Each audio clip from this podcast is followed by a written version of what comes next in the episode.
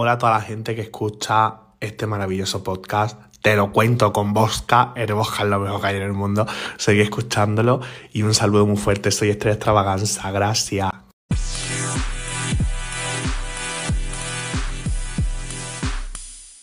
Hola, hola, hola, bienvenidos a un nuevo episodio de Te lo cuento con vodka. Mi nombre es Héctor. Yo soy Antonio. Y hoy más bien es Te lo cuento con gripa y con tos hermanas porque estoy medio enfermito, así que ustedes disculpen si me escuchan raro. Si se me cae un poquito el evento ya saben ustedes por qué, pero aquí estamos tratando de darlo todo. Pero pues nada, vamos a comenzar. ¿Qué tal estuvo tu semana? Ay, pesada, muy pesada los últimos días. Digo, vengo cansadísimo, mucho trabajo, compromiso aquí, compromiso allá y mañana súper temprano. Vámonos a trabajar otra vez y otros compromisos y así andamos. Y ustedes no saben, pero nosotros estamos grabando esto a las 12 de la noche porque dice mi Talía por ahí, antes que todo soy una profesional. ¿Qué te parece si vamos a comenzar eh, con el episodio del día de hoy?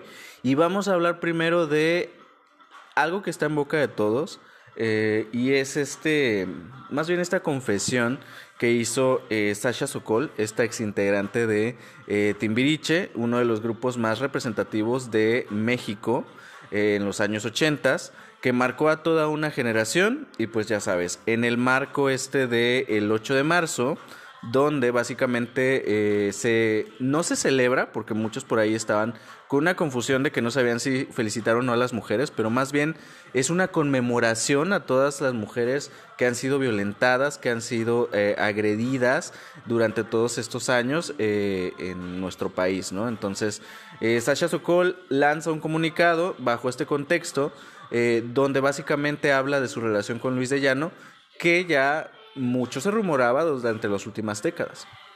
Sí, todo esto a raíz de, bueno, una entrevista que tuvo Luis de Llano en entrevista con Jordi Rosado y como respuesta a las declaraciones que emitió Luis eh, en dicho programa, desmintiendo a Sasha lo que había dicho que el Jordi nos está haciendo unas entrevistas donde, güey, o sea, ya cuántos capítulos no llevamos donde alguna celebridad le dice algo a Jordi y a partir de ahí se abre toda una conversación. Entonces, mira, Jordi anda muy en su, papel, en su papel de periodista, Mara Patricia Castañeda, se queda pendeja, yo lo he dicho.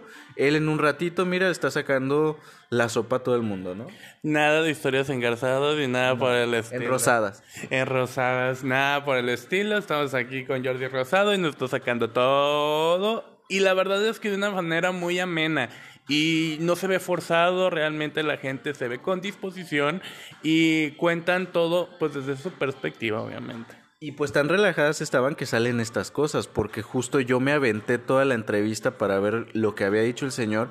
Y fíjate que él contó con una normalidad. Yo me enamoré de Sasha y ella me batió entre muchas otras cosas, porque también hablaba de tener relaciones con prostitutas, eh, de anécdotas donde básicamente de una manera muy cotidiana y muy normalizada denigraba a la mujer, ¿sabes? Entonces sí fue muy incómoda de ver la entrevista, pero fue aún más sorprendente para mí que no debería, porque es algo que está incrustado en la cultura, de darme cuenta justo cómo están normalizados ciertos temas. Y el señor lo contaba sin ningún tipo de, tapujos ni nada. Jordi se reía también, o sea, como que no se daba cuenta que se estaban, estaban hablando de algo que es incorrecto, ¿sabes? Que no es bien visto hoy en día y que ahora nos hemos dado cuenta que, no es normal que en aquel momento tuviera una relación él teniendo 39 años con Sasha teniendo 14, ¿sabes? O sea, es un delito. Es un delito realmente. Lo, lo peor de todo el asunto es que uno como adulto, uno como adulto debería de pensar eh, en el hecho de que es una persona menor de edad y que es algo que es incorrecto. Ahora bien, ella también decía, pues yo estaba enamorada de él, pero a los 14 años, ¿qué sabe uno? ¿Qué sabe un niño del amor? Lo que pasa es que justo es eso, que ella también dentro de una burbuja en la que vivía la sociedad en aquellos años, ella también lo veía como algo que estaba bien.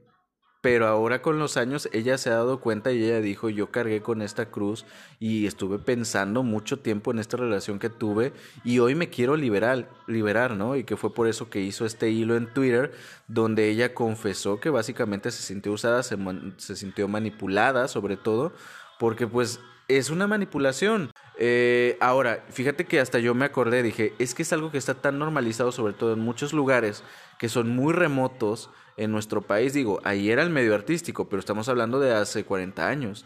Pero, por ejemplo, yo donde vivía en Guerrero, es como muy normal que de repente, ay, don Chuchito se llevó a, a su nueva novia.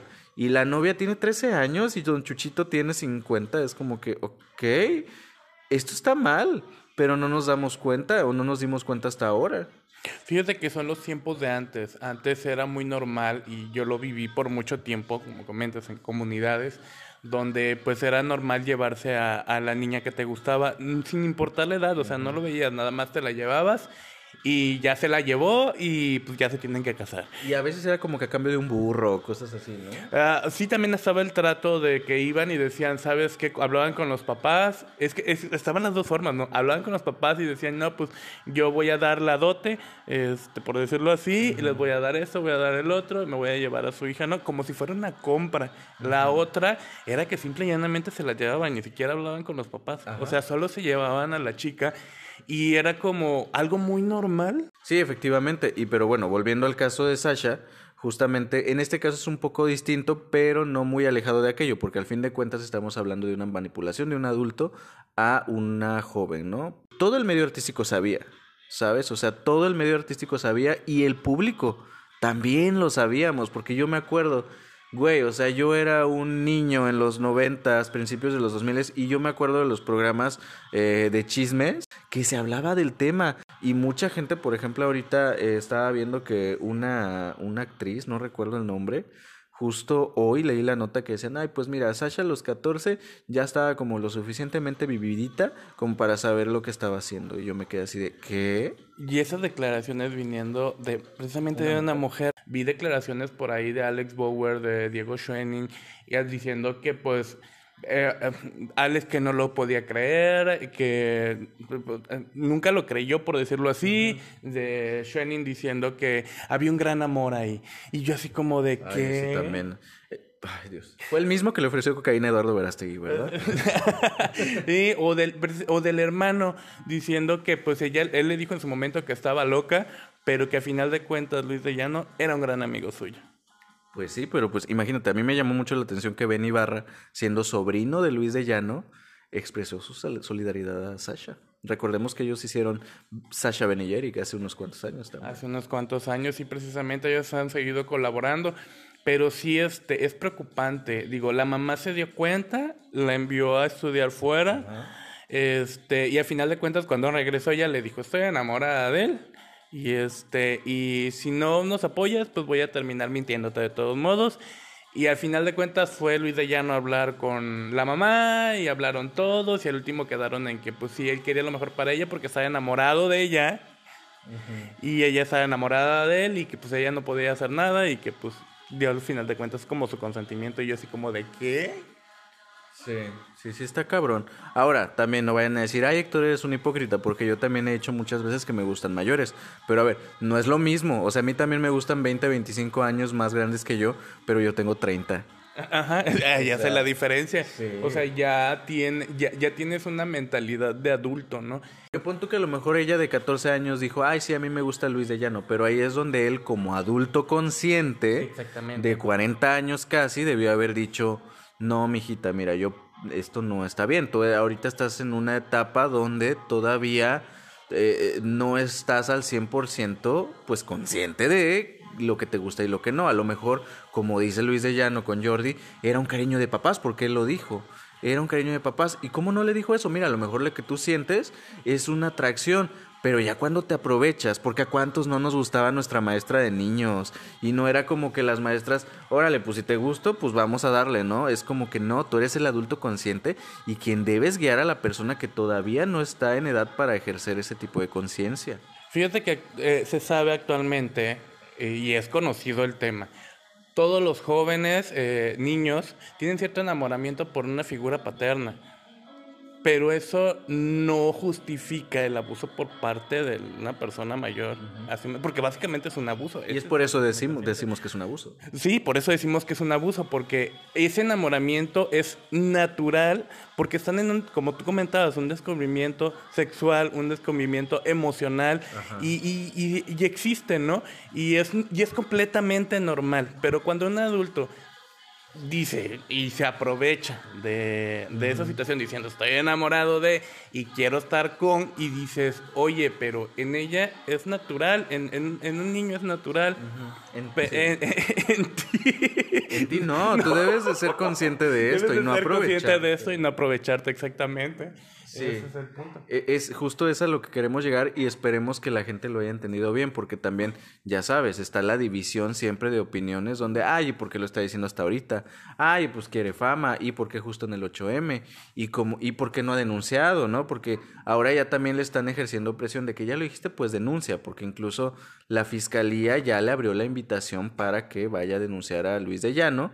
Y hoy, por ejemplo, en la mañana, cuando estamos grabando, salió una nota donde dijo la fiscalía, pues Sasha no ha venido. Y la gente ya está mami mami así, pues, mm, pues que denuncia, si no, ¿para qué?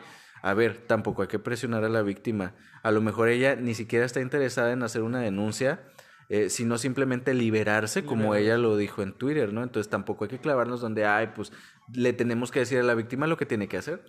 Mira, al final de cuentas él ya había emitido una declaración sobre el asunto. Una declaración que nadie le pidió. La emitió porque él quiso, la verdad. Para ser nada mucho charachero el señor. Sí, y ella solamente salió a desmentir y a decir lo que ella vivió. No es necesariamente era con intención de hacer una denuncia, era simple y llanamente para, como tú dices, hacer catarsis y liberarse de un pasado que realmente, como ella comenta, Y abrir la conversación. sí, la ha seguido y la ha perjudicado emocionalmente. O sea, y a la fecha, ese tipo de cosas te marcan toda la vida. Sí, y justo ella lo dijo ahora que la conversación ya está en, en, otro nivel, que ya estamos en otros tiempos, que se están dando estas manifestaciones que se dieron en el 8M, que se está levantando la voz, entonces lo hizo en el momento preciso. Hasta parece que todo se acomodó porque Luis de Llano había dado las declaraciones cinco días antes y estábamos en vísperas de este día, entonces fue como que todo conspiró para que se hiciera en ese momento y así fue y es lo que tenemos y, y mucha gente está haciendo conciencia. Justo te acuerdas de la película de Bombshell, El escándalo con Margot Robbie. Sí, y eso se ve en todos los medios, en todo el medio del espectáculo, no solamente en televisión. Estamos en ese momento en el que el movimiento feminista, el- el- la liberación femenina está en plenitud, ¿no? Imagínate que Sasha Sokol lo hubiera dicho en los noventas, no hubiera tenido el mismo impacto. De hecho, hubiese sido señalizada. Y a la fecha muchas han sido señalizadas. Ella lo está haciendo, de hecho, por haberlo confesado, por haberse expresado. Afortunadamente las cosas ya cambiaron y pues ahí está la conversación, se abrió. Espero que todos estén reflexionando, que creo que es el punto de todo esto y que nos demos cuenta que hay cosas que están normalizadas y que no están bien, ¿sabes? Sobre todo yo creo que ese es el mensaje con el que quedamos, debemos quedarnos con esto eh, y que salgan los casos que tengan que salir y que salgan personas que tengan que pagar. Eh, si las víctimas quieren, eh, después de tantos años que estas personas paguen y hacer sus denuncias, también ellos tienen sus procesos, ellas tienen sus procesos para hacerlo, ¿no? Entonces, pues hay que estar pendientes y seguramente y desafortunadamente, pues van a seguir saliendo más casos como este. Y pues bueno, hablando de gente que se quedó callada durante muchos años y que ahora en 2022 estamos también abriendo la conversación en muchos temas, eh, se animó a hablar. Y estamos hablando de la actriz Zoe Kravitz, que interpreta a Catwoman en la película actual que está en los cines de eh, Batman, que justamente hizo una denuncia por racismo. Sabemos que esta actriz tiene ascendencia africana, es afrodescendiente. Eh, hizo un trabajo espectacular en la película y ahorita está en boca de todos. Yo lo dije la semana pasada, hizo un trabajo estupendo. Y pues mira, ella contó una anécdota que hace más de 10 años ella audicionó para el mismo papel eh, de Catwoman. O era otro más o menos, pero era para las películas de Batman de Nolan, ¿sabes? Para esta de The Dark Knight Races, que fue la, la tercera. Y dice ella que le negaron la audición, o sea que ni siquiera la dejaron audicionar porque se veía demasiado urbana. ¿sabes? Por no decir otra cosa. Y ella se sintió pues bastante ofendida y bastante triste porque ni siquiera la dejaron mostrar su talento, ¿sabes? Fue como de que no es esto lo que nosotros queremos. No queremos una persona así como tú te ves, ¿sabes? Querían obviamente una persona blanca, querían una persona rubia, ojos azules, eh, y pues no había cabida para ella ni para su talento, ¿no? Triste la declaración porque a final de cuentas, y como ella lo dijo, o sea, talento hay, lo que faltan son oportunidades. Y comentó, hay varios ejemplos como Julianne Moore, como este, Sigourney Weaver, que dice, pues es que ellas tienen oportunidades y muchas. No digamos, no decimos que no tienen talento, lo tienen, pero ellas tienen más oportunidades. Yo también tengo talento, pero lo que no tengo son oportunidades. Y la verdad es que sí, porque eh, ella nos está contando una anécdota de hace 10 años. ¿Tú te acuerdas de un papel de Zoe Kravitz de hace 10 años? O sea, yo la empecé a notar en los últimos cuatro años, quizá, o sea, en la serie de Big Little Lies y, otras producciones donde ha salido. Es ahorita donde está despuntando, pero como ella no nos lo cuenta, ella está buscando oportunidades desde hace mucho tiempo. Sí, de hecho ella comenta que a lo largo de su carrera ella ha querido hacer, ha querido ser diversa, ¿no? Ha querido hacer diversos papeles, pero que se ha visto, pues, bloqueada, ¿no? No le han dejado, no le han permitido, no le han dado la oportunidad. Ya parezco de la Mitch. Este, de, de, crecer eh, como actriz en lo que ella ama, ¿no? Entonces, actualmente se encuentra en un proyecto donde está haciendo y escribiendo guiones, una gran producción con actores, directores, fotógrafos y así, junto con su esposo para crear papeles diversos para personas de su comunidad. Entonces, es triste que no se le dé oportunidad a la comunidad afrodescendiente en papeles que podrían para ellos trascender, ¿no? Eh, yo la verdad es que me quedo todavía en shock porque a la fecha sigan pasando ese tipo de cosas, ¿no? actualmente ya debería haber como más apertura y lo peor de todo es que la gente lo señaliza y lo critica. En las nuevas producciones, con todo lo de la diversidad, este, la gente señaliza, no, es que esto no debería ser así, esto no debería ser acá. ¿Por qué? Yo me acuerdo que hubo muchos comentarios negativos, a veces como de que, ay no, por su color de piel, güey. Sin embargo, nos dio y, ahorita dejó callados a mucha gente porque hace un trabajo estupendo. Yo lo dije la semana pasada, es la mejor Catwoman desde eh, Michelle Pfeiffer. Y la gente la está queriendo y es así como de que ya ven, dejen sus prejuicios porque la criticaron y ya vieron que está haciendo una actuación increíble donde no tiene nada que ver su color de piel. Sí, lamentablemente lo que ella comenta es que las personas afrodefendientes de la comunidad están etiquetados en cierto tipo de papeles y siempre le dan los mismos papeles con los mismos roles, no los dejan trascender, no les dan protagónicos. Este, en sus últimas producciones la hemos visto con papeles bastante fuertes, feministas, ya está este Mad Max entre ellos. Este y se desarrolló muy bien y mostró que era realmente una excelente actriz con gran talento. Y lo peor de todo el asunto es que, ¿qué significa TV urbana? Sí, es que eso es lo más gracioso de todo, ¿sabes? Y... Sería mejor que te dijeran, ¿sabes qué? Tenemos esta producción, este es el perfil que estamos buscando, estamos buscando algo así y eso es lo que se quiere para la producción y que te fueran sinceros y directos en lugar de ser condescendientes. Yo creo que lo que más da coraje es que sean condescendientes a la hora de las cosas. Y yo creo que ese término urbano terminó, termina insultándote más que el hecho de que te seas sinceros y que te digan la verdad. Porque lo que, lo, que falta aquí es decir la verdad y ser sensato, ¿no? Sí, fue, fue, según ellos fueron sutiles, pero la verdad es que fueron bastante ofensivos. Es bueno que ahora Zoe Kravitz esté triunfando con este personaje y yo auguro que vienen muchos proyectos muy importantes para ella y que esto va a ser un parteaguas eh, para todo lo que se viene, porque si bien ya ha hecho papeles sobresalientes, yo creo que este es el que la va a catapultar a la estratosfera, ¿sabes? Lo mismo con los involucrados ahí. Robert Pattinson, yo creo que después de esta película también va a tener otro nivel. Eh, y les va a ir muy bien. Entonces le va a ir muy bien a Zoe Kravitz. Y qué bueno que esté abriendo la conversación. Nunca es tarde para sacar las verdades. Y lo hizo en el momento perfecto, porque lo hizo ahorita que está en la cima para poder entablar y reflexionar nuevamente este, sobre estos temas, a que si lo hubiera dicho a lo mejor antes, lo hubieran tirado de loca. Ni siquiera lo hubieran hecho caso. Y, y es importante, yo creo, cuando tienes el foco, cuando tienes el poder, ese momento en el que tienes el foco y puedes ser escuchada o escuchado, en su caso, o escuchade también, es cuando lo tienes que tomar y decir, porque la gente se le hace fácil decir, ah, mira, es que es promoción, ah, mira, es que porque hasta ahorita, ah, es que ahorita tengo el foco. Y pues bueno, mira, vamos a pasar con otros temas ya más nacionales otra vez.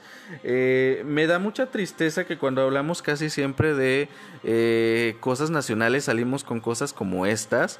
Pero fíjate que hoy es un capítulo como para reflexionar, ¿sabes? Porque resulta que hay un programa en YouTube muy popular que ustedes ahí en casita lo deben de conocer o han escuchado hablar de ellos que se llama La Cotorrisa. Y pues bueno, ahorita el foco está sobre ellos eh, justamente por una situación incorrecta.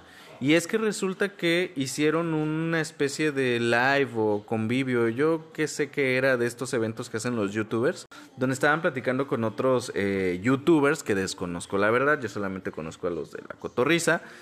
Y en este desmadre casual que ellos suelen hacer en sus contenidos, pues también contaron de una manera muy normal ciertas anécdotas que ofendían a la comunidad trans y sobre todo a estas personas que apenas están al inicio de su transición, ¿no? Sabemos que em, el proceso es complicado.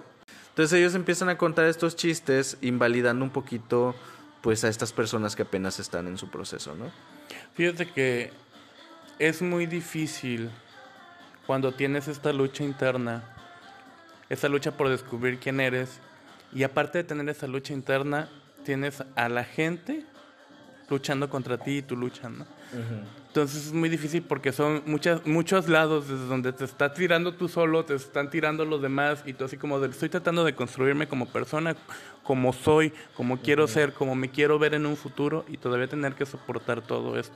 Y yo creo que eh, a todos nos llega a pasar ese momento en el que hacen un chiste sobre ti mismo estás con un grupo de personas, hacen un chiste sobre ti que no te agrada, ¿no? Entonces, imagínense que son esa persona, ¿no? De la que están haciendo el chiste y escuchan el chiste y obviamente no les va a hacer gracia. Están hablando de ustedes y lo están criticando y juzgando ustedes. Y yo creo que no entienden eso, ¿no? No entienden el, el, concepto, no entienden la situación, no entienden a las personas y se les hace fácil hablar y hacer un comentario disque gracioso nada más por hacerlo, ¿no? Porque se ve que todo, eso, todo está improvisado y nomás le salió.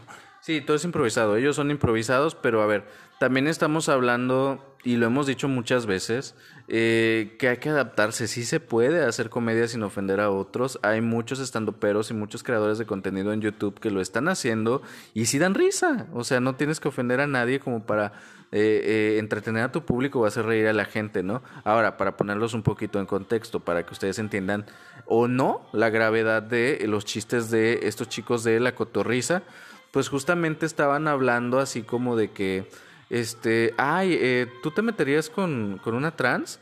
No, pues que depende, decían ellos, pues depende qué tanto lleva de trans, porque no vaya a estar en la primera semana y este, y es más, este, eh, más, todavía es más hombre que mujer. Ellos dijeron un nombre que no me acuerdo. Román que Romina, creo. Eh, a lo mejor sigue siendo más Román que Romina, algo así. ¿Qué, ¿Qué, tan adelantado va con su tratamiento? Sí. Porque en una de esas se lleva una semana apenas. Y pues todavía sigue siendo Raúl, güey. Sí. Pero ya cuando ya llevan cinco años de transición, ya ni te das cuenta, güey. Sí, ya, ya, ya está. Raúl. Sí, exacto. Por más que me pida que le llame Romina. Tienes más bigote que yo, Romina, no te lo haces ver. Romina, me partes la madre. Tú que no la quieres, pásamela, güey. Estamos Rom, la la Romina, tú cargas el garrafón, Romina. No mames, nunca había visto un clítoris tan grande.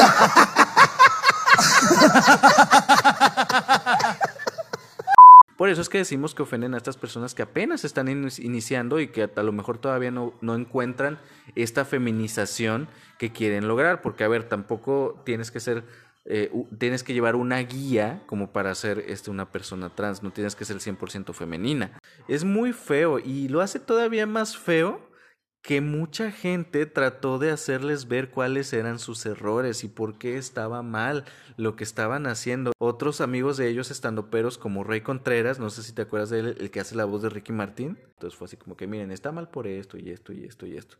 No, pues los otros hasta se ofendieron y sus seguidores también. Ay, qué mal agradecido eres, has estado en su programa y ahora quieres venirte a darles cátedra hipócrita y no sé qué. Y pues a ver, tampoco se trata de eso. Ricardo Pérez, que es uno de los integrantes de la Cotorriza, alguien en, le mandó un inbox y le quiso hacer ver cuáles eran sus errores. Y él no queriendo eh, entender, muy montado en su macho, sin abrirse a la conversación, le dijo, ay, mira, pues ya no vuelvo a ser aliado de la, de la comunidad LGBT porque claramente no puedo, estoy reprobado, entonces ya no, soy ya no soy aliado de nadie y yo voy a seguir contando mis chistes como quieran para que no se ofendan nadie, pero sepan de una vez que no soy aliado. Entonces él básicamente nos está diciendo, voy a seguir con lo mío, no quiero aprender, no quiero saber, eh, y no, díganme lo que quieran, yo voy a seguir, ¿no? Sí, básicamente desde que, desde el principio del, del capítulo, precisamente ese, esa transmisión en particular, creo que comentaban algo así como de nos van a, a, cancelar. a cancelar y que nos cancelen, que no importa y que bla, bla, bla, ¿no? Desde ahí te das cuenta del hecho de que no quieren entablar una conversación. Simple y llanamente, nosotros, esto es y si, si, lo consumes bien y si no, no nos interesa. Y dijeron algo muy, muy feo que a mí me dio mucha tristeza porque justo dijeron, hay todos aquellos que se adaptan su comedia a, a los progres, decían ellos, ni risa dan, ni van a verlos, ¿sabes? Como pues, cerrándose, ¿no? No queriendo entender y pensando que la única comedia que pueden hacer hoy en día y la que le va a dar gracia a la gente es donde ofendes a otros. Precisamente platicando con Jai Contreras, eh, vi un video por ahí que estaban platicando con él que él les comentaba sobre hacer comedia consciente. O sea, con, comedia con conciencia. Y yo me quedé, bueno, es difícil ser consciente, simple y llanamente. Ser consciente es difícil porque tienes que estar todo el tiempo analizándote a ti mismo, analizando lo que dices, bla, bla, bla. Con el tiempo mejora. Con el tiempo ya lo haces por default. O sea, al principio siempre cuando hay un cambio, siempre es difícil porque tienes que estar en una constante renovación. Pero con el tiempo se puede hacer. Sí, se, sí puede. se, puede. hacer, o sea, no, no, no es nada difícil. Pero pues, y va a sonar muy feo que lo diga así, pero así es. Si el cerebro no te da para más, pues no te va a dar. Sí, y no si sé, te cierras menos. No sé si te acuerdas de cuando hablamos de lo de Elan, que uh -huh. ella decía justo de que, ay, ríanse, ríanse, este, si no, ¿de qué nos vamos a reír? Y me acuerdo que una de las personas que, una de las personas que nos escucha, eh, después que escuchó ese capítulo donde opinamos de Elan, nos dijo, pero piénsalo bien, Elan tiene razón, si no, ¿de qué nos vamos a reír? Hay que ser felices. Y yo le dije, no, yo sigo en mi punto, sí podemos, sí podemos reírnos de las cosas sin ofender a nadie, porque a lo mejor nos estamos riendo nosotros, pero la comunidad ofendida no le está dando nada de risa, estamos siendo egoístas, entonces por supuesto que podemos. Y no voy a decir que soy una persona perfecta y que no me río a veces de algo así. A veces pues está tan normalizado en nuestra cultura que dices, ay, pero al mismo tiempo dices, ay, no, ¿sabes? O sea, como que creas conciencia y agarras el pedo y, y, con el tiempo te empieza a dar menos risa ese tipo de comedia. Por eso es que yo dejé de consumir a la cotorrisa antes de todo esto, porque no me daba risa ya. En lugar de risa, me incomodé. ¿Por qué? Porque empecé a crear conciencia desde hace algún tiempo y ya no te da risa, o sea, literal ya no.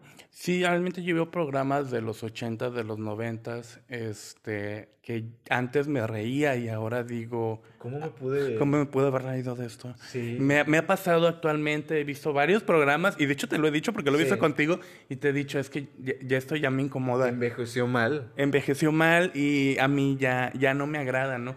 No puedes hacer un chiste de todo, no, no puedes, tienes que ser una persona pues por decirlo así, con conciencia, pues es que exactamente es la sí. palabra de, del día de hoy.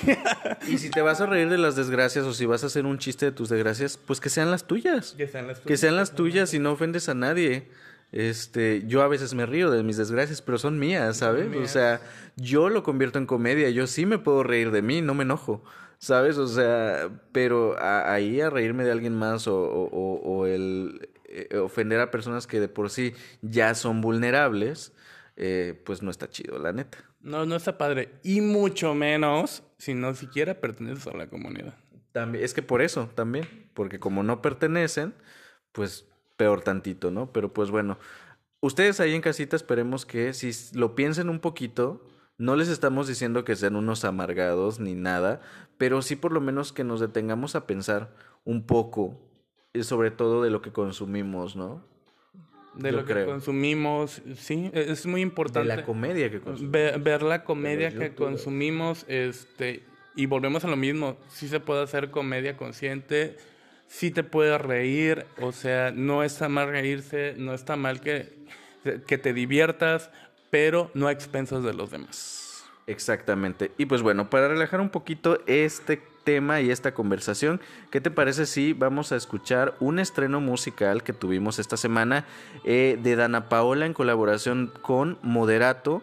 Eh, una canción que es un cover de RBD, Solo quédate en silencio, es un clásico. La vi, pero no la escuché, fíjate. Pues fíjate que quedó bonita, quedó bonita, me esperaba algo raro, pero yo no me he puesto a investigar qué es lo que está haciendo Moderato, porque justo sacaron un cover de Nuestro Amor, también de RBD, con eh, Anaí. Entonces siento yo, no me he informado, lo voy a investigar, que van a sacar un disco homenaje a RBD porque ya van dos. Fíjate que es curioso porque ahora que lo mencionas, ahorita RBD está como publicidad de Volaris. Es que ahorita nos estamos juzgando de RBD, ¿quién lo iba a decir 16 años después? Mira, nada más, pero es que los chicos siguen en boca de... Y qué bueno, me da gusto porque yo soy de esa generación, orgullosamente emo. Y pues vamos a escuchar esta, esta nueva versión y a ver si les gusta y pues a ver qué opinan. Bueno, vamos a hablar ahora de noticias más buenas, de noticias más amables, por fin. Y fíjate que se llevaron a cabo ya los Critics' Choice Awards, que son estos premios que entrega, como su nombre lo dice, la crítica a lo mejor del cine y la televisión. Entonces es importante porque justamente es una de estas ceremonias que son pre a los Oscars, los premios de la Academia, que ya van a ser en dos semanas. Y pues más o menos ya te empiezas a dar una idea de más o menos a qué dirección van a ir los premios. Pues bueno, aquí la crítica, eh, fíjate que hizo muy bien la ceremonia, se me hizo bastante entretenida, eh, se me hizo bien ejecutada, yo creo que venimos de un año donde fueron un desastre las premiaciones pasadas y por lo menos el ver gente ya sin cubrebocas y juntos en mesas ya se me hizo padre, yo creo que también por eso la sentí muy amena, creo que los premios fueron bastante justos, todos. Eh, vi la mayoría de las cosas, solamente en cuestión de series sí hay unas que todavía no he visto como Succession, que se me antoja mucho verla y que ha estado arrasando, pero en general yo creo que fue una buena ceremonia eh, y ver sobre todo a las celebridades nuevamente con sus vestidos y con toda esta parafernalia de las alfombras rojas y esas cosas, me encantó. Entonces, eh, vamos a hablar así como que brevemente de quiénes fueron los ganadores. Y pues mira, eh, la mejor película de este año fue El Poder del Perro. No me sorprendió porque la verdad es que ya se había estado ganando todo. Me da mucho gusto porque yo he comentado que es mi película favorita de, lo- de la temporada. Y me da muchísimo gusto que haya ganado. Y también ganó Jane Campion este, como mejor directora. Y seguramente Sam Elliott, que lo comentamos la vez pasada de estar, pero sí retorciéndose. Fíjate que yo no vi los Critics Choice, lo estaba viendo acá mi compatriota y yo estaba a un lado. Lo único que no supero es el chicle. Ah, sí. Verdaderamente. Lo único, lo único que le presté atención y me le quedé viendo todo el tiempo mientras recibía el premio, el chicle. ¿Quién? Verdaderamente. Sí, fue eh, Michael Keaton que ganó un premio a mejor eh, actor en una miniserie. Lo anunciaron, eh, subió y yo desde el principio vi cómo se sacó el chicle de la boca.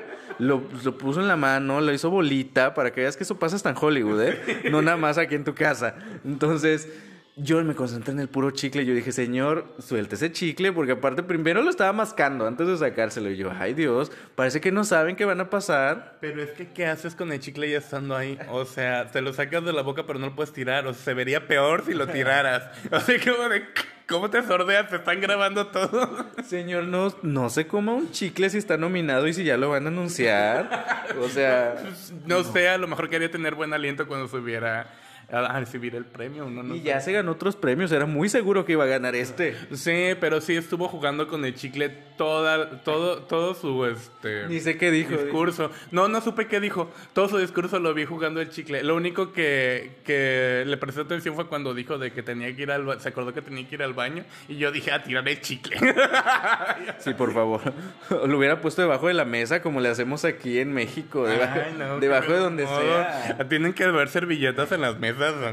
Pero bueno, total, otros de los ganadores fueron, por ejemplo, en mejor eh, actriz. Pues no ganó Kristen Dunst, ¿qué te digo? Perdón, está, no ganó Kristen Stewart, ¿no?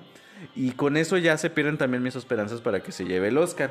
Quien ganó fue Jessica Chastain por The Eyes of Tammy Faye, que creo que la voy a ver esta semana. Eh, me da mucho gusto porque esa terna de mejor actriz es la más complicada. Entonces, cualquiera que gane, a mí me daría muchísimo gusto. Eh, para mejor actor, para sorpresa de pocos, ganó Will Smith. Yo lo he venido diciendo. Ese señor va a ganar porque ya se lo deben.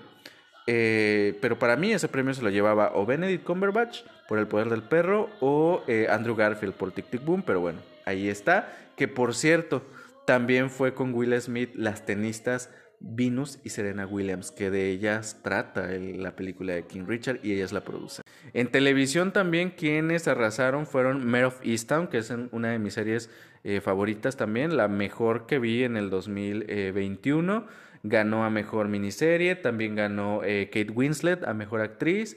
Y Subsection, repito, arrasó también por ahí, igual que Ted Lasso, que tampoco he visto y no se me antoja la verdad, pero dicen que es muy buena. Véanla por ahí si ustedes quieren.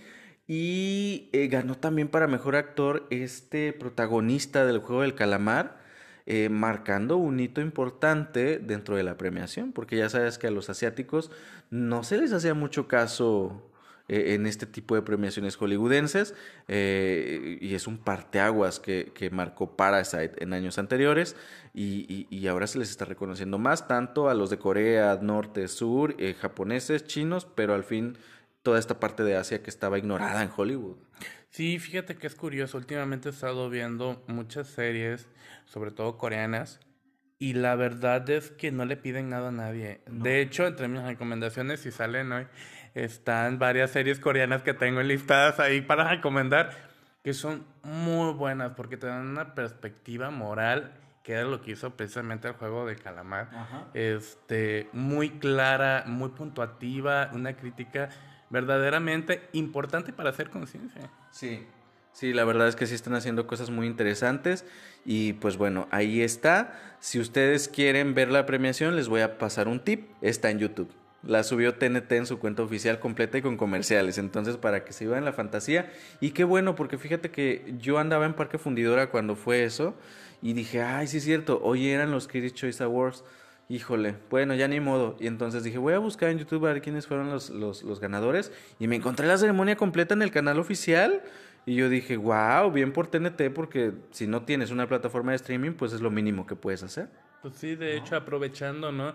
Digo, en algún momento se tienen que, en alguna parte se tienen que dar difusión a través de streaming, porque es la plataforma que está ahorita más visual, ¿no? Y gratis, es lo mejor de todo. O sea, así que si se los perdieron, vayan al canal de TNT y véanlos y lo van a poder ver. Y lo mejor de todo, si hay algunas cosas que no quieren ver, le pueden recorrer. Eso sí, los Oscars sí me los voy a chutar en tiempo real. Ahí tú sabes que yo me pierdo, yo me compro mi snack, lo que tenga que comprar, mi coca y mis chetos, como dice Yari Mejía, aunque sea. Me pongo a ver los premios y yo sí soy de los que gritan. Y tú lo has visto. Sí, yo lo he visto. Yo soy del fantasma que está detrás de él, este, haciendo otras cosas mientras él se emociona. Sí, no, yo me vivo esos premios y ahora sí que es la noche de Hollywood y la noche que más me espero del año en cuanto a premiaciones. Entonces ya estoy muy emocionado y pues ahí les estaré eh, trayendo reseñas de las películas que me faltan de ver. O más bien opiniones, porque no me gusta decir reseñas, porque crítico de cine no soy. Soy un mortal como todos que da su opinión y ya. Entonces esperen por ahí viene Belfast. Y creo que también voy a ver The Eyes of Tamify y Drive My Car, que también ya está por ahí en sistemas de streaming. Y pues los documentales me falta verlos y tengo dos semanas. Dos semanas para ver todo eso, vale, señor. Te persina de una vez. Se logra, se va a lograr. Y pues bueno, aquí les estaré comentando en su momento. Y pues amiga, vamos a escuchar qué te parece una canción eh, más eh, de, una de, de, uno de los temas que estuvo nominado eh, a Mejor Canción Original, que desafortunadamente perdió, pero quiero que la escuchen porque no está nominada a los Oscars, pero sí la nominaron a los Critics Choice Awards. Vamos a continuar con el último tema de esta semana y ya sabes que la noticia más fuerte siempre la dejamos al final o la más compleja o la más pesada porque sí son duras también para nosotros comentarlos, ¿no? Y vamos a hablar de algo que aparentemente fue local. Ustedes saben que nosotros vivimos aquí en Monterrey, Nuevo León, pero que tuvo un alcance nacional. No sé si internacional, pero sí nacional. Fue trending topic número uno durante todo el día. Eh, y es que se suscitaron eh, algunas cosas medio raras en la UNL, Universidad Autónoma eh, de Nuevo León, que siempre da de qué hablar últimamente. Y pues mira, ahora ocurrió en las prepas, porque es como el sistema de la UNAM, ¿sabes? O sea, tienes universidad, pero también tienes su sistema de preparatorias de dos años.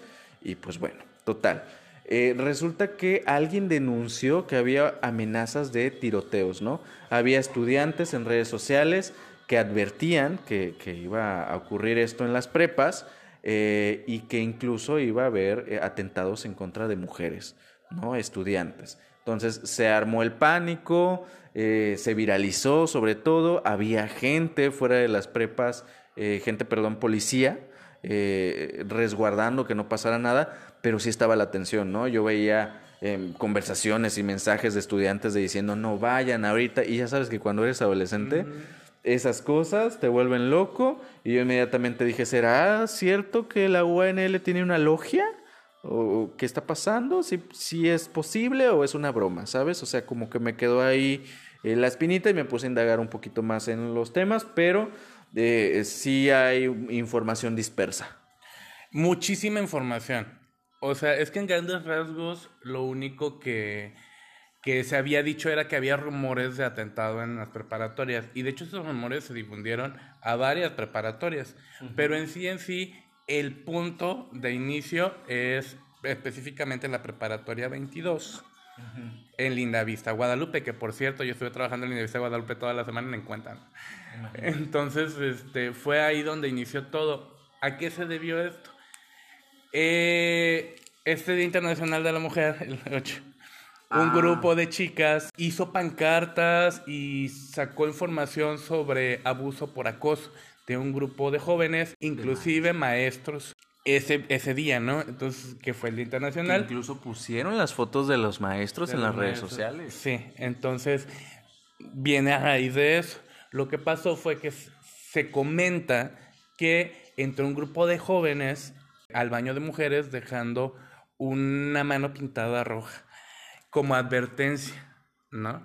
Entonces también se suscitaron que comentaban, había alguien mandado mensajes diciendo que, que iba a haber una balacera precisamente para contra las personas que habían declarado o habían hecho esas declaraciones. O sea, de ahí venía el asunto. Entre muchos diretes y todo esto, pues se extendió a todas las preparatorias y se puso todo en alerta, fue un caos. Se suspendieron las clases, una hora nada más la suspendieron, por cierto. Se presentó a la policía, se trató de hacer investigación. Obviamente no llegaron a nada. Samuel García se salió a declarar que, este, que se iba a investigar cualquier abuso o, o este, indicio de agresión contra mujeres. Llamó ahí a personal. Algo comentaban por ahí que había un videíto de alguien de, este, de la escuela, eh, un representante escolar, diciendo que este, no podían eh, hacer nada contra los todos los profesores acusados de, acoso porque se quedarían sin, sin personal. O sea, básicamente diciéndonos que hay un montón de acosadores dentro de la escuela abusando de su poder. Exactamente. Y eso fue, fue creo que el comentario más fuerte que leí de todo. Y dije, bueno, se dice que hay un video. El video no está expuesto, no se encuentra en ningún lado, nada más se comenta que existe. Pero obviamente también sabemos que es algo que pasa. O sea, es como un secreto a voces, eh, el abuso por parte de maestros, y lo hablamos en el primer tema. Es lo que te iba a decir, justamente, y nos quedamos callados. Sí, y, pasa y se queda todo el mundo callado, no dice nada. Igual si, si llega a haber eh, alguna denuncia, no se hace nada. Y, y, ese es el problema, ¿no? Que no se haga nada. Yo me acuerdo, fíjense, otra anécdota de aquel 2006-2007, cuando yo estaba en la prepa. Fíjate, y en la prepa, ¿eh? También. Eh, tenía una amiga que quiero mucho, no voy a decir su nombre, este, pero se llama... Ah, no es cierto. Tenía una amiga que Fíjate que era bien feo porque teníamos un maestro horrible, horrendo, eh, que siempre la pasaba a ella a borrar el pizarrón. Pero porque las mujeres usaban falda, ¿sabes? Entonces ella tenía que ponerse de puntitas para borrar el pizarrón y pues la pasaba con la intención de verle más allá. Era tanto el descaro que, que los compañeros, mis compañeros hetero, cisgénero, le decían, maestro, ¿qué onda? ¿Hay o no hay? Y él respondía, claro que hay, chicos, por supuesto que hay, enfrente de todos, güey. Estamos hablando de que éramos un grupo como 40, 50 personas. Y nadie decía nada, güey.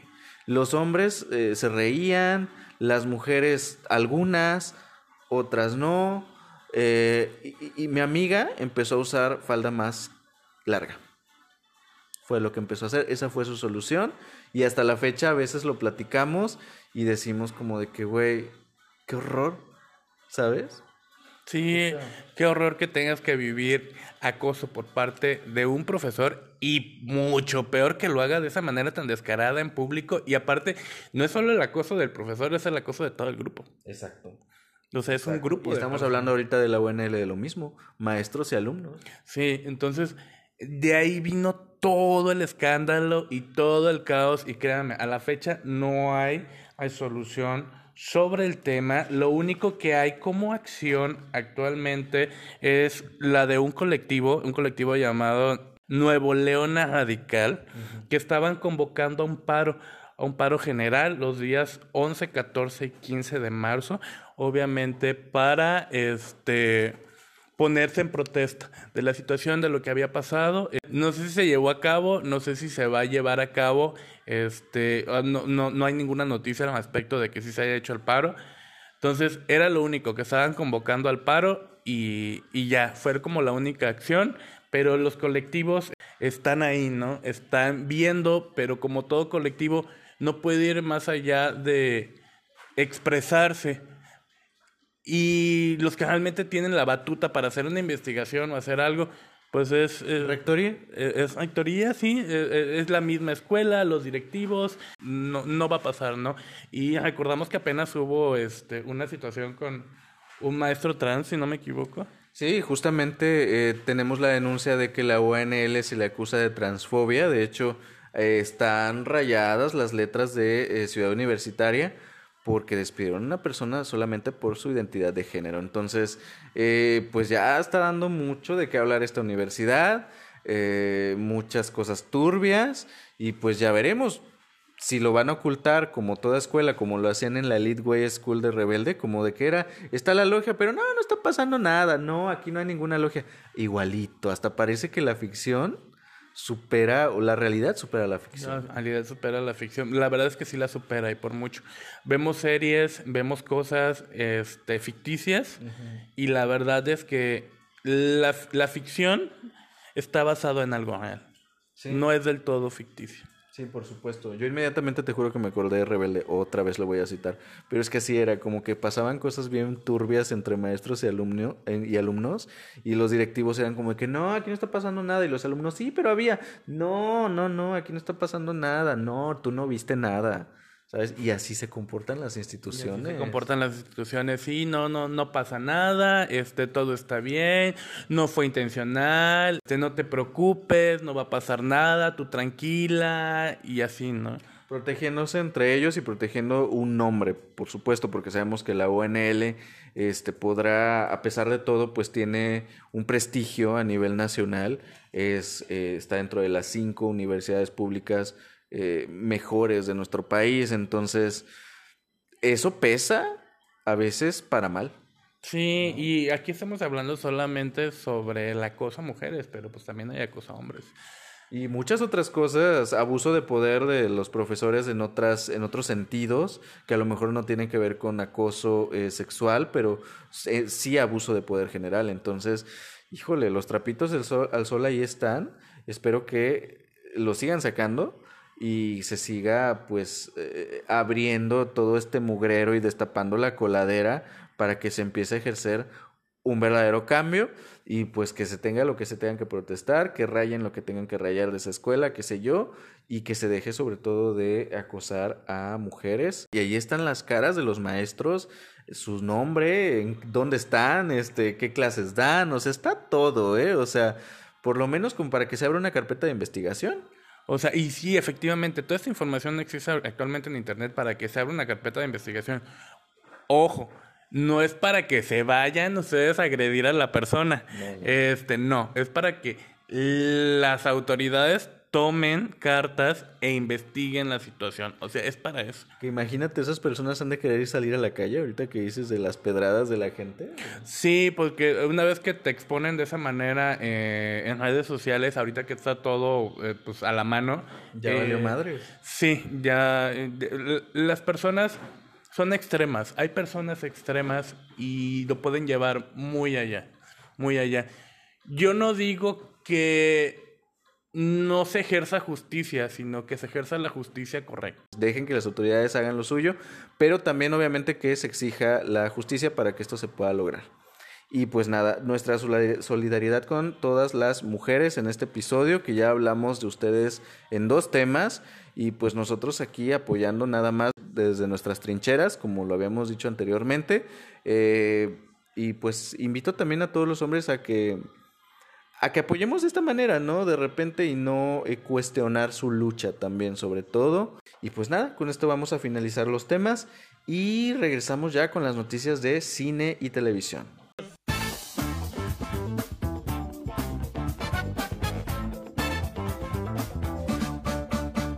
Vamos a iniciar con la primera nota y resulta que vamos a hablar de televisión eh, abierta que la caga nuevamente y en esta ocasión de Televisa o el canal de las estrellas o las estrellas que creo que ya es así porque fíjate que anunciaron hace un par de meses una serie de Vicente Fernández quien falleció en diciembre, ¿sabes? Y no llegaban a un acuerdo con la familia de, eh, de este señor y pues lo demandaron y resulta que estaba programada para estrenarse el 14 de marzo y pues ya no se va a hacer porque las autoridades correspondientes eh, les prohibieron que esto diera a la luz y pues gran escándalo porque yo ya estoy viendo los promocionales en todos, en todos los anuncios de la calle y desde que vi por ahí al hijo de Niurka de protagonista dije, "Mm, va a estar rara. Bueno, pues resulta que la serie está basada en un libro. En un libro de Olga Warner. Y pues está producida por Juan Osorio. Válgame. Ah, con razón. y sí, efectivamente, no tienen los derechos y obviamente pues está cancelada. No creo que vea la luz, ni creo que la familia les vaya a dar los derechos. ¿Por qué? Porque adivina quién tiene una producción que la está haciendo desde hace dos años. Y sí va a ver la luz. Netflix. Exactamente. ¿Quién más? Netflix sí tiene los derechos, sí tiene la aprobación familiar, está este eh, cooperando con una televisora colombiana. Una televisora Oye, es que a ver, también no te vas a poner, no es tan difícil escoger entre Netflix y Juan Osorio. Pues de hecho. Sí, una- la televisora se llama Carol Televisa. Y pues ellos tienen esa colaboración con Vicente Fernández desde hace dos años. O sea, estaban a- es- haciéndola con él. Y tiene toda la aprobación de la familia. Y pues dicen que va a tener momentos muy emotivos y muy relevantes sobre la vida de Vicente. Lo siento, chao Juan Osorio. Una noticia que conmocionó muchísimo fueron los atrasos que anunció eh, Warner Bros. en sus producciones de DC y otras por ahí, pero lo que causó más impacto fue es- estas películas, por ejemplo, de Flash, de Black Adam, de Shazam, que la adelantaron, eh, pero la mayoría las atrasaron, ¿sabes? Entonces, Aquaman. eh, y es como que, güey, si de por sí el DC Universe no tiene una estructura bien definida, o por lo menos no ante el público, eh, Marvel siempre les está comiendo el mandado y todavía las atrasan. Y es que eh, están haciendo las cosas muy mal, pero todo esto se debe justamente porque eh, Warner Bros. se unió a Discovery porque le compró parte de sus acciones, entonces los de Discovery llegaron y les dijeron, este mugrero está mal, lo vamos a rehacer en algunas cosas y después ya los lanzamos mejor hechos. Eso es lo que se rumora, porque dicen que estaba todo, pero sin pies ni cabeza, y si lo creo, porque si algo nos ha demostrado el DC Universe, es que no tiene ni pies ni cabeza, ¿sabes? Entonces, excepto de Batman, ¿sabes? Pero de Batman no pertenece al DC Universe como tal. Entonces, y eso porque les tocó un director importantísimo eh, y, y que sí piensa como Matt Reeves, pero el resto es un desmadre. Sí, pues la verdad es que no ha tenido mucha estructura, vaya, por decirlo así. Eh, no es que desmeritemos DC como tal, es solo que los proyectos que tienen eh, actualmente en películas no han tenido una estructura viable, vaya. Yo sí lamento el atraso de The Flash.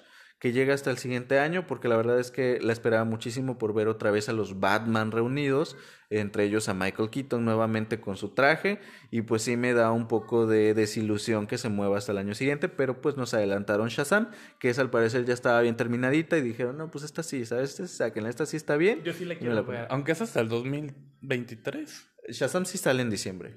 Sí, ¿Ese diciembre? Pensé que, era, se había, que, que salía hasta el 2023. Esa sí la quiero ver, fíjate. Sí, yo también, pero pues quería ver más de Flash, entonces pues ni modo, la tendremos hasta el siguiente año y pues así con los atrasos de DC Comics y del DC Universe. Y fíjate que esta semana también tuvimos trailers nuevamente. Me encanta porque ahorita ya está saliendo una ola de todo lo que nos tenían atrasado con la atrasado con la era pandémica y en esta ocasión le tocó a la serie de Obi-Wan Kenobi que ya va a estrenar a través de Disney Plus en mayo. Y me encantó. Me encantó ver nuevamente a Iwan McGregor en su papel, hecha con muy buena calidad. El villano va a ser eh, Darth Vader. Me recuerda nuevamente las precuelas, ¿sabes? Me da mucho este aire.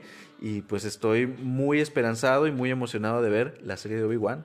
Fíjate que sí, efectivamente, cuando yo vi el tráiler me recuerdo mucho a las precuelas. Digo, lo que están, a lo que haciendo con The Mandalorian, por ejemplo, este, e- es ese, no darle ese aire a, a las primeras películas. Y yo así como de, o se ve interesante, se ve interesante de ver. Digo, yo no sigo actualmente este, este universo que están creando realmente, o que- bueno, que están siguiendo, porque ya, ya era un universo, ¿no? Que están siguiendo. No lo sigo actualmente, pero vi el tráiler y sí se veía muy bien producido. Sí, la verdad es que ya la quiero ver y seguramente eh, va a tener muy buena crítica. Espero, espero mucho esta serie. Entonces estén pendientes ahí de Obi-Wan Kenobi y vayan a ver el tráiler. Otro tráiler también que salió es de la tercera temporada de The Voice que llega en junio a través de Amazon Prime. Eh, a mí me gusta muchísimo esta serie, la segunda temporada me encantó, nos dejó un final eh, donde se nos antoja mucho una continuación, ¿sabes? Eh, se tardó un poquito por los temas de pandemia y las grabaciones y todo esto, pero por fin ya la tenemos por aquí con este primer vistazo que parece que va a ser igual de agresiva que la segunda. Sí, la verdad es que a pesar de los recientes acontecimientos con Anthony Starr, bueno, salió el trailer, se va a lanzar la serie, entonces este vemos, como comentas, muchísima agresión, los viejos personajes, nuevos personajes, y se ve pues lo que nos han dado hasta ahorita, ¿no? Se ve la- Irreverencia. Irreverencia, no se ve muy irreverente la serie. La verdad es que yo soy seguidor de la serie. No soy fan de la agresión como tal, pero la serie tiene un contexto para mí político-social, crítica política-social, que me llama mucho la atención. A mí también. Y pues espérenla ahí y ya muero de ganas porque la suelten. Y una de las cosas que sí está haciendo bien eh, Warner con DC, justo lo comentaba, es este universo que se está creando de Batman. Porque Batman va a tener su propio universo, independientemente del DC Universe que dijimos que es un desmadre. Al parecer este sí está bien planeado, este sí está bien hecho. Y como lo dije anteriormente, esto es gracias a Matt Reeves, quien es quien lo está creando.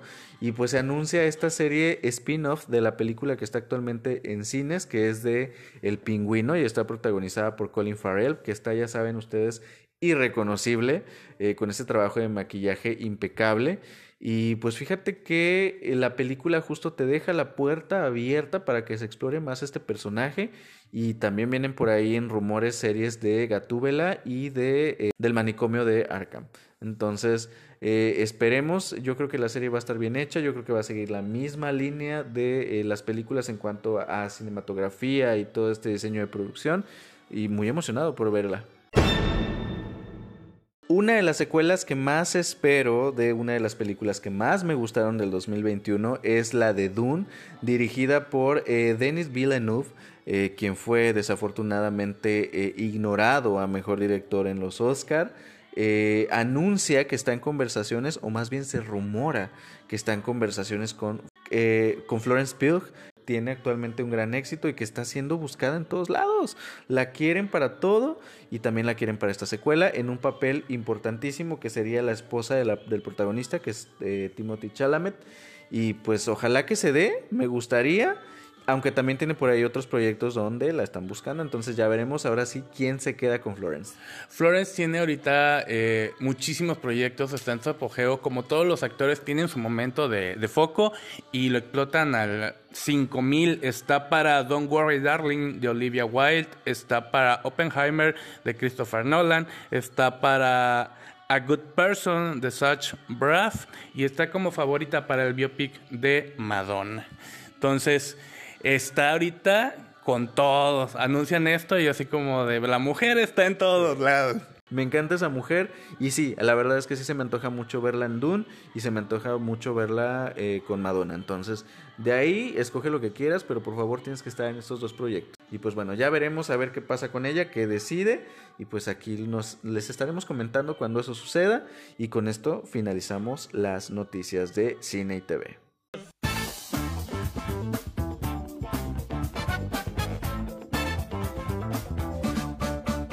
En fin, esta semana nuevamente no va a haber recomendaciones porque nos volvimos a extender con estos temas, pero es que se pone bueno aquí la conversación, ¿no saben? Se viene contenido drag, viene por ahí las revisiones de Drag Race España que ya empiezan en dos semanas y también esta misma semana vienen eh, el podcast de Te Cuento el Drag de las audiciones de la Más Drag Así que nos las han estado pidiendo en las redes sociales, en Instagram, entonces pues espérenla pronto, ¿no? Me voy a poner de cabeza, Dios mío. Porque estamos con todo, o sea, tenemos un montón de, cosas encima, eh, compromisos personales, así que se hará todo lo posible por estar. Pero aquí va a estar, entonces síganos escuchando y pues los queremos mucho. Mi nombre es Héctor. Yo soy Antonio. Nos vemos hasta la siguiente semana en esta sección. Estén pendientes de Te Cuento el Drag. Chao. Bye bye. Bye.